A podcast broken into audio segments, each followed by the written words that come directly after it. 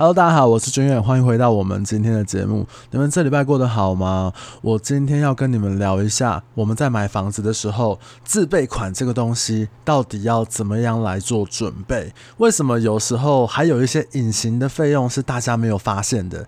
我今天会把这些费用都让你知道，在让你买房的时候，不会再让你被隐形的费用杀一个措手不及，少买一个冰箱还是少换一个洗衣机，好不好？那在我们今天的节目正式开始之前呢，如果你还没有到我的脸书或者是 IG 去看看的话，强烈建议你去走一下，因为在那边有我更多想跟你分享还有讨论的事情。你可以在这个节目的下面的资讯栏里面很轻易的找到它，好不好？麻烦你们了。而且我最近脸书啊，这个追踪者已经破万，那赞数应该也差个七八百人吧。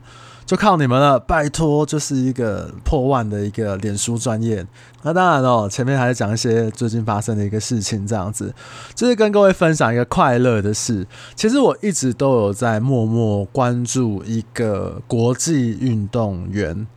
那这个国际运动员呢，其实我应该关注追踪了三五年以上吧。那我不要讲他是谁或者是什么方向的，反正后来这礼拜呢，有一天这个国际运动员呢，突然就在我的粉砖点赞。那我看到的时候，哇，惊为天人，我要吓死啊，吓死宝宝啊！然后我就。我就用我本人的账号，然后我去私讯他，然后我就跟他道谢，我就说：“哎、欸，你好，我我很感谢你有来点赞，而且我看到你，他是追踪我的专业嘛。”那我就跟他说：“我很想跟你说，就是你的努力其实感染了很多人，也包含我。那我在你们身上都看到那个燃烧灵魂的样子，那我就觉得很棒啊。那也希望说，我觉得你除了鼓舞了我之外，你也鼓舞了其他人。”然后这位国际的这个人物啊，他就呃，我们聊了一下，那他也联给我一个联络方式，这样子，我觉得哇塞，这个真的是超爽的，你知道？我那时候在咖啡厅，然后我当下就哇，好想把这个事情讲出来哦。如果各位有听那个上一集的这个刺青师杨姐的话，那刚好这个杨姐啊，她那个时候私讯我，我们讨论一些事情，然后我就跟她说：“哎、我跟你讲一件事。”我就把这件事情然后告诉她，这样。那你知道吗？那个时候我真的是在咖啡厅，我真的是戴着口罩，然后一直笑，然后我头一直后仰。我想说，哇，我今天真的是全世界最幸运的人之一。所以。好不好？这个很快乐的事情跟各位这个简单的分享。那这个礼拜还有一件事情，其实我有写在粉砖上面，就是网络上面有一个人有一个讨论串，他是写说，如果跳过中介或者是代销的话，到底可以省多少钱？那其实我都会去看人家的留言。那我看到几个让我匪夷所思的，有人说两成，有人说至少两成，有人说三成。其实。我把它截图下来，但是我把它码掉，因为这种太神秘了。这个这种人物啊，真的是只能我发现而已。那我把那个讨论，我有在脸书写一篇文章，就是到底怎么样跳过中介可以节省两成三成的费用？因为你中介费再怎么加，买卖双方加起来也就是百分之六而已，一成是十趴，两成是二十 percent，三成是三十 percent。如果我今天没有透过中介自己私下买卖的话，哇，我会先被成交价还要再被打一个八折，我就觉得很匪夷所思，你知道吗？但是其实这也反映了一个网络上面的一个问题，就是大部分在回答问题的时候，很多人是不负责任的，我喷完就走，或者是他可能这个数学概念可能有一点点差，你知道吗？他可能把这个三趴四趴当成了三成。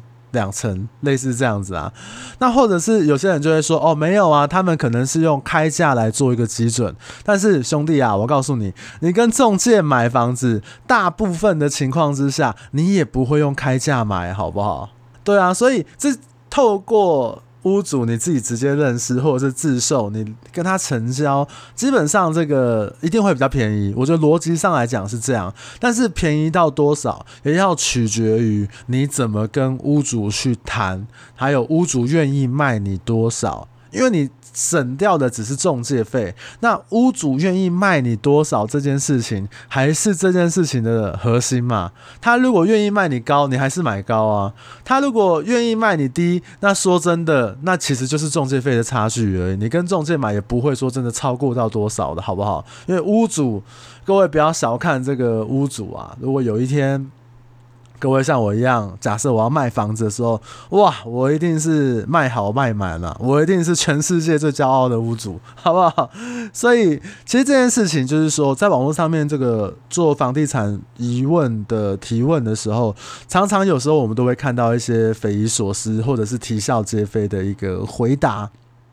其实这也是想要提醒给各位的，就是我们怎么样有效的去发问，或者是我们可以就身边的一些专业人士，好的专业人士，好不好？比如说好的中介业务、好的代书、好的银行专员，或者是任何有买卖经验的人，你都可以去请教他，得到一个更直接而且比较不会错的答案。所以这件这两件事情，大概是我这礼拜我觉得最值得跟大家分享的啦。好了，那我现在就要开始认真的跟大家分享一下本周的主题，关于自备款的这些事情，还有这些我们刚刚提到的隐形成本。其实自备款哦，顾名思义就是你买一个房子，然后你贷款以外的钱。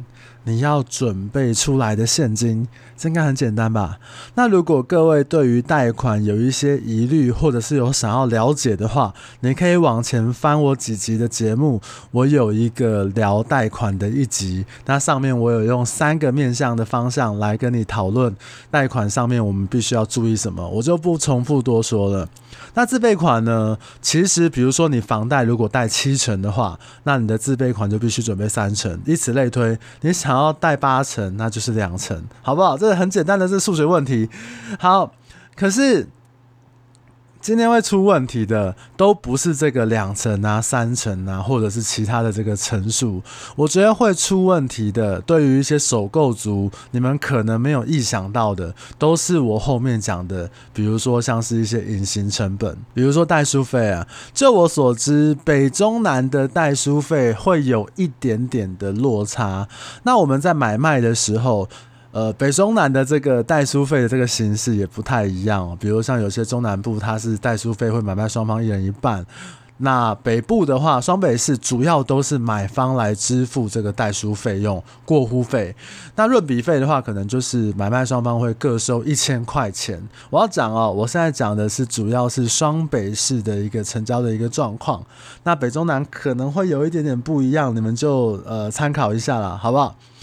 那我们第一个费用会有一个代书，会有一个润笔费。那润笔费的话，它会是甩卖买卖双方会各收一千块钱。那我们一般讲的这个过户费啊，登记移转的这个费用呢，通常它会落在一万五上下。那它会依照每一个代书所的报价不一样，有一点点的调整空间，也会依照你自己要买的这个房子，比如说它的建号有几笔。权状有几张，然后土地的地号、土地的权状有几张，它会增加它的一个费用。比如说，我有卖过一个房子，那个社区呢，它的地号每一笔，你是就算是你是买这个十七平的，或者是买这个四十几平的，它都会有七张土地权状，那它的这个代书费就可能会冲到两万多块这样子。那除了这个过户费之外哦，其实还有一些贷款设定的费用、实价登录的费用，或者是旅保的一个费用。其实这样零零总总加总起来，也会有几万块的一个数字。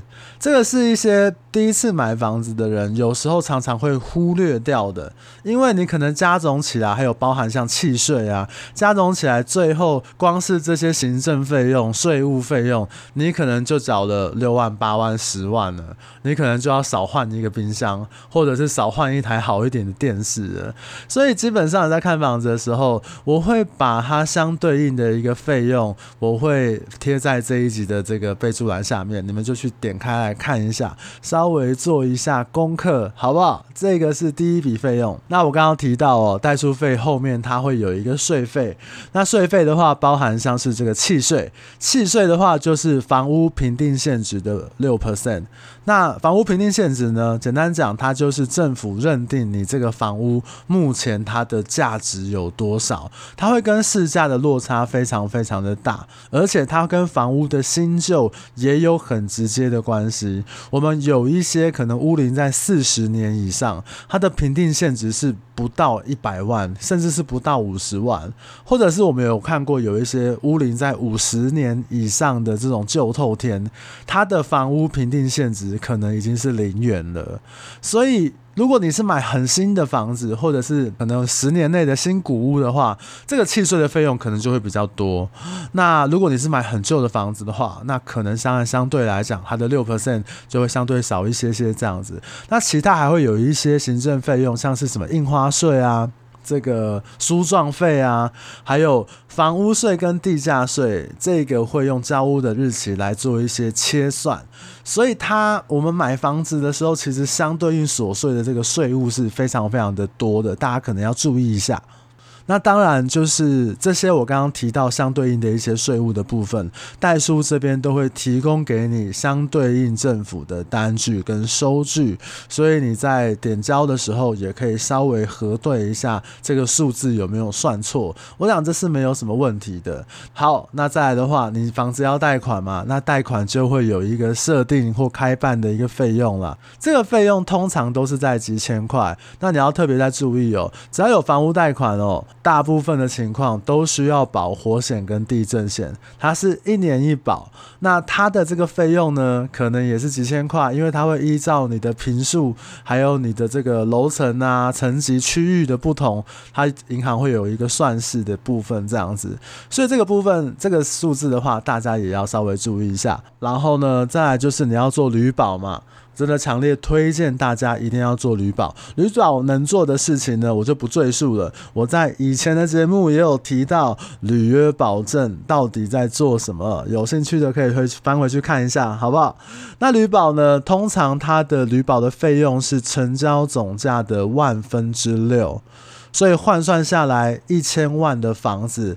然后这个万分之六呢，它也会买卖双方各半，或者是其他讲好的约定方式这样子，也会有一个几千块的费用，好不好？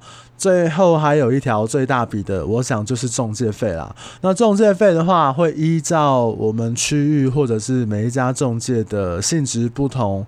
我们会收成交价的一 percent 到两 percent 这个范围。如果你今天买一个一千万的房子，一 percent 就十万，两 percent 就是二十万。所以这个费用其实相对来讲，它可能是这些所有哩哩扣扣的费用里面来讲比较大宗的。那你可能就会跟我说：“哇，这么多杂费，我要怎么记呀？”那我用举例哦，如果你是首购买一个一千万房子，贷款八成，你当然自备款是准备两百万的一个情况之下。那其他的隐形费用呢？比如说中介费、代书费，或者是这个相关的税费，我会建议呢，给你一个概念。中介费的话，就是看你买的那个状况是付一 percent 还是两 percent。那其他的代书费、税费、这个契税啊、印花税等等的相关的过户费用呢，我会建议你再抓一千万的一 percent。以内大部分的情况是会有找的，比如说一千万的房子，你可能中介费加总下去之后，然后你再加上这个一趴的这个行政的费用杂费会有找，所以相对来讲，你就可能必须一千万的房子，你要再多准备二十到三十万。我们碰过很多的客户，在签约之后才发现，哈。还要再多拿二三十万出来，那不就真的是伤害到他们买这个家电的预算，或者是装潢的预算了？那很多人都是签完约之后才发现，这些费用比想象中的还多。所以，请你啊，一定要先有一个概念，你不可能听我这样念完一遍就全部记下来的，或者是你把这个数字都讲得很清楚，没有关系，我会在这个下面的连接列，我会写上我之前写的一篇文章，至少。好让你知道我在买房子，一千万的房子，我必须要再多准备这些隐形成本。我们除了这些成本之外，还会延伸到一个如果你现在是原本是租房子买房子的话，你可能会有一些解约赔偿的一些费用、搬家的费用，那或者是你买了这个新的房子，你可能会需要一些整理跟装潢，比如说你想要翻修一下厕所啊，更新一下水电管线啊，等等等等的这些费用，我认为都是隐形成本。而且呢，我跟你说，只要房贷没有办法贷给你的钱，你就是要准备现金。就是这样子，那当然它很直接的，就是会伤害你的存款嘛。其实，在自备款这个事情，我会给一般的买方一个想法，就是我建议你们不要梭哈。我当初买房子的时候，我几乎就是梭哈，但是我运气很好，我没有碰过什么意外，或者是我没有什么状况是让我没有办法工作、没有办法赚钱的。家庭一定还是要留一些家庭的预备金，或者是你本人的呃急用金吧。我。我觉得你全部梭哈出去的这个风险其实是很大的，所以我们一般我有在那个网络上面看过人家的讨论，那这个到底要准备多少钱啊？或者是说我如果我现金有两百万，我到底要不要全部梭哈跟他拼呢？这样子，其实我跟你讲，还有一个背后的一个状况，就是当你遇到一些经济困难的时候，你的身后或者你的身边有没有人可以给你帮助？假设。你爸是郭台铭，我靠！那你当然说哈，你后面这么大一个靠山，你怕什么？那或者是如果你的家人，你有一些责任，或者他们没有办法给你太多实质帮助的时候，我真的真心的跟你说，你一定要留一些自己身边的急用金，不要把钱全部都投入下去，不然如果发生了什么样的状况的话，可能会很惨。那还有一种状况就是，如果你是以屋换屋的客户，比如说我现在有一个自由住宅，那我想要换大、换小，或者是换区域的话，那其实之后我会在另另外再开一集来讨论，就是以屋换屋的屋主。你们到底应该要先买还是先卖？它当然还有一些相对应的这个费用，或者是说可能它有一些流程，先买的好处跟先卖的好处，我会在之后的节目简单的跟各位聊一下。所以啊，各位一定要注意一下，如果我们常常碰到很多的这个首购族群会被这些隐形成本给吓到，所以呢，有这个概念之后，你不被这个钱吓到，我觉得你就可以做一个比较通盘的考虑了，好不好？那这一集比较简短，就是因为其实这是我粉砖上面有好几个人私讯询问过我的事情，所以我这一次就跟大家聊一聊，来做一个分享。很简单的概念，希望对你们有一点点帮助。如果你觉得我这一集跟你的分享有一点点帮助，或你觉得很赞的话，也欢迎你分享给你身边的这个亲朋好友，或者你可以再往前看看我之前关于房地产分享的一些知识，也许对你会有。其他的帮助，或者你想要听我聊一些人生的事情，你也往前去看我，就是对于人生的一些想法。很多人给我一些回馈，我觉得非常非常好，很谢谢你们。而且最近这个这个大家这个有时候都会跟我聊天，真的我觉得嗯蛮好的。但如果觉得真的很赞的话，你就是真的是赞到你不得不给我五星好评的话，我也是非常非常欢迎的，好不好？那就麻烦你们啦，希望你们这一拜也可以过得很开心，希望我也是。那我们就下次再见啦，那就这样，大家拜拜。